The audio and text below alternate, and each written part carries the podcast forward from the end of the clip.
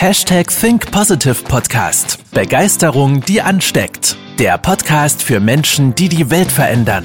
Herzlich willkommen zur heutigen Folge mit deinem Gastgeber und dem Begeisterungsexperten für die Generation Y, Manuel Weber. Bist du erfolgreich trotz oder wegen deiner Führung? Das ist ein spannender Unterschied, auch wenn sich die Wörter nur minimal verschieben. Woher kommt das und warum möchte ich mit dir in den nächsten Minuten darüber sprechen? Ähm, mein beruflicher Hintergrund ist ja das Thema Gesundheitsmanagement. Das, ist, das war mein beruflicher Einstieg äh, 2011. Und im Bereich Gesundheitsmanagement, wann kommen die Menschen zu einem Gesundheitsmanager, um sich beraten zu lassen? Natürlich, wenn sie krank sind. Und ich habe dann immer die Frage gestellt, ja Mensch, du bist ja auch nicht morgens aufgewacht und warst krank. Das ist ja immer ein Prozess über die letzten Wochen, Monate oder Jahre. Ähm, ja, äh, wie hast du dich denn die letzten Jahre gefühlt? Und das ist natürlich eine rhetorische Frage, weil die meisten sagen ja immer wieder das Gleiche. Ich dachte, ich wäre gesund. Und da liegt das Problem. Ich dachte, ich wäre gesund. Und wenn man sich das mal genauer anschaut, warum dachten die Menschen damals im Gesundheitsmanagement, dass sie vorher ja gesund waren? Weil sie keine Symptome hatten. Und das ist ein wichtige, wichtiges Mindset, weil da läuft sehr, sehr viel falsch in der Denkweise äh, bei vielen Menschen da draußen und bei vielen Führungskräften. Sie sind nämlich in dieser Zufriedenheitsfalle gefangen. Zufriedenheitsfalle bedeutet, ich habe keine Probleme, dann scheint ja alles gut zu sein. Das sind dann die Menschen, die seit mehreren Jahren oder Jahrzehnten immer wieder das Gleiche tun, auch wenn sich die Umwelt schon mal radikal und drastisch verändert. Und diese Zufriedenheitsfalle, die sorgt immer dafür, in den Gewohnheiten, in den Strukturen, dass früher oder später der ähm, der Vulkan, sagen wir es mal metaphorisch, der Vulkan zum Ausbruch gebracht wird. Weil ähm, das Problem bei Symptomen ist, schau mal, wenn, wenn in deiner Wohnung oder in deinem Haus ein Zimmer brennt, dann bedeutet Symptombehandlung, dass das Zimmer brennt. Du gehst aber einfach aus dem Zimmer raus, machst die Tür zu, weil dann brennt es ja nicht. Gehst einfach in einen anderen Raum. Aber trotzdem brennt ja irgendwo noch deine Wohnung. Und das ist halt das Problem an dieser Symptombehandlung, wenn man sich nur darauf konzentriert. Weil das Symptom ist ja nur in dieser ganzen Kette von Ereignissen das Endergebnis. Es geht aber um diese Kette und vor allen Dingen geht es um diesen ersten Trigger, den ersten Auslöser dieser Kette. Das heißt, diese Basispunkte. Daran müssen wir arbeiten. Wir dürfen uns eben nicht nur auf diese Symptome konzentrieren, auf das Ergebnis, weil dann dann schnappt die Zufriedenheitsfalle zu. Weil ich könnte ja annehmen, weil ich keine Probleme habe, scheint es ja wegen mir gut zu laufen. Ich scheine ja alles richtig zu machen. Und das kannst du jetzt in verschiedene äh, Lebensbereiche mit übertragen. Ja, so Berufsleben im Bereich Führung scheint ja alles gut zu laufen, weil ich bin ja zufrieden. Deswegen scheint ja meine Führung richtig zu laufen oder die Kommunikation. Das kannst du in den Bereich Gesundheit übertragen. Du kannst es aber auch in den Bereich Beziehung, Partnerschaft übertragen. Ja, du und deine Partnerin, dein Partner, ähm, seid ihr zusammen oder seid ihr zusammen, weil es funktioniert? Also wegen oder trotz eurer gemeinsamen Zeit, die ihr miteinander verbringt? Das ist halt auch immer eine spannende Frage, weil die meisten denken, ja, wir sind ja zusammen, jetzt haben wir uns erstmal nicht länger nicht mehr gestritten, dann scheint ja alles gut zu sein. Das ist aber auch wieder diese Zufriedenheitsfalle. Wir haben, wir, wir treffen falsche Schlussfolgerungen. Jetzt kommt dann häufig immer die Frage ähm, an, an mich, ja Manuel, aber was kann ich denn tun, wenn ich nur das Symptom am Ende des Tages merke? Woher soll ich denn dann wissen, dass ich gesund bin? Woher soll ich denn dann wissen, dass die Führung gut funktioniert? Woher soll ich denn dann wissen, dass, dass ich eine glückliche Beziehung habe?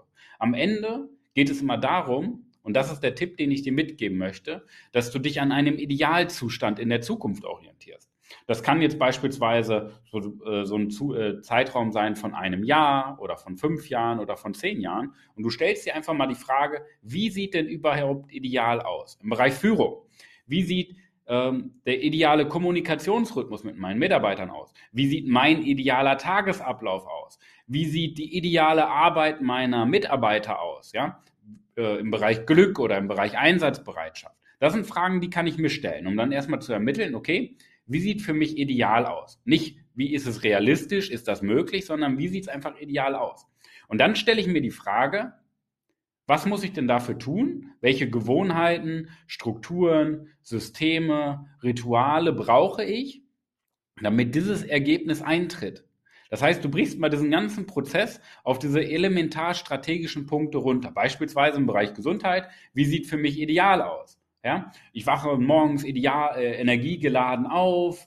Ähm, ich bin glücklich, ich bin dynamisch unterwegs, ich bewege mich viel, ich ernähre mich gesund, mein Kopf ist äh, frisch und fit, ich kann mich super konzentrieren, ähm, ich habe einfach so eine Energie in mir, bla bla bla bla bla und so weiter. Ja? Das kann man jetzt ja unendlich fortführen. Und dann stelle ich mir die Frage, okay, was für Gewohnheiten brauche ich, um dahin zu kommen? Und was für Gewohnheiten brauche ich? Ich muss mich regelmäßig bewegen in verschiedenen Art und Weisen. Viel spazieren gehen, vielleicht ins Fitnessstudio, vielleicht eine andere Sport als als Ausgleich. Ich brauche viel Beweglichkeitstraining, um meine Muskeln auch mal zu dehnen, meine Gelenke beweglicher zu gestalten. Ich brauche eine gesunde Ernährung mit viel Obst, Gemüse zum Beispiel. Ja?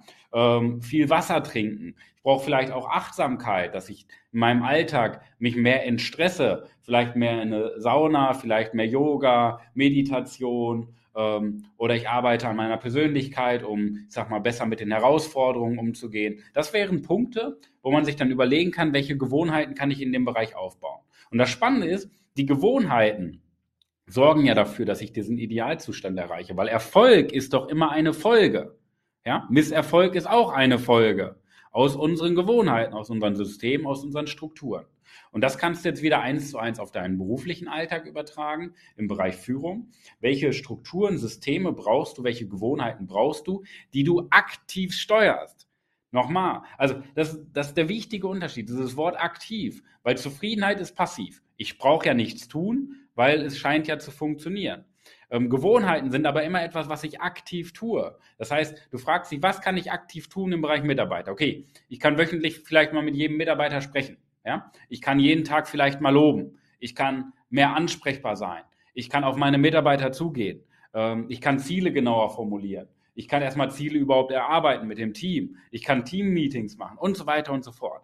Das heißt, du kannst dich wieder fragen, was sind Gewohnheiten, was sind Strukturen, die du aufbauen kannst, die am Ende dazu führen, dass du diesen Idealzustand erreichst. Warum? Weil du dann nämlich sagen kannst, es funktioniert wegen meiner Führung, wegen den Gewohnheiten, wegen den Strukturen, wegen den Systemen. Und das ist ein wichtiger, wichtiger Unterschied, weil die meisten dann früher oder später feststellen, oh, es funktioniert ja trotzdem nicht. Und dann kommt die Panik und dieses, dieser klassische Aktionismus, oh, wir müssen was ändern. Ja? Ähm, wir, nächsten Monat gehen vier Leute in Rente. So, wir müssen wieder neue Mitarbeiter suchen. Also, wer geht denn spontan in Rente? Mal ganz ehrlich, ja. Ähm, aber ich kann mir ja vorher die Frage stellen, anstatt jetzt spontan zu gucken, Mensch, Mist, wir müssen jetzt neue Mitarbeiter suchen, kann ich mir ja vor die Frage stellen, wie sieht denn ein funktionierendes Recruiting- und Bewerbersystem und Onboarding-System aus, was einfach dauerhaft durchläuft, weil ich mit meinem Geschäftsmodell auch so auf Wachstumskurs bin, dass wir immer wieder auch neue Mitarbeiter brauchen.